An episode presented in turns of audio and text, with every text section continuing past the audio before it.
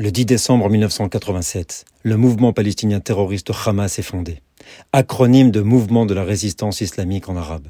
Il puise ses racines dans les frères musulmans, une organisation islamiste sunnite fondée en Égypte dans les années 1920. Ses fondateurs, Sheikh Yassine et Al-Rantissi, ont combiné la lutte armée contre Israël avec une vision politique islamique. Leur charte fondatrice appelle à la destruction d'Israël.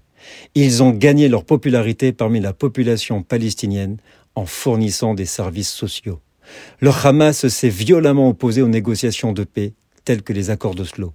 En novembre 2000, le mouvement islamiste se développa d'une manière considérable, devenant un acteur important dans la bande de Gaza et commença à s'attaquer aux soldats israéliens isolés et à incendier des champs côté israélien. Le tournant majeur est survenu en 2006, lorsque le mouvement islamiste a remporté les élections législatives palestiniennes, obtenant une majorité au sein du Conseil législatif palestinien.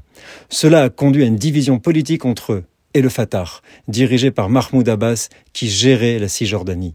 Les tensions entre les deux groupes ont rapidement escaladé et, en 2007, le Hamas a mené une campagne sanglante contre leur rival palestinien, prenant ainsi le contrôle total de la bande de Gaza. Dès lors, le Hamas a lancé au moins huit conflits militaires contre Israël, classés comme organisation terroriste par de nombreux pays occidentaux, comme les États-Unis, l'Union européenne, le Canada et le Japon. Depuis sa prise de contrôle de la bande de Gaza, le mouvement islamiste a gouverné de manière dictatoriale, mettant en place ses propres institutions gouvernementales. Le 7 octobre 2023, les héritiers idéologiques du nazisme avaient frappé. Souhaitons qu'ils aient la même destinée.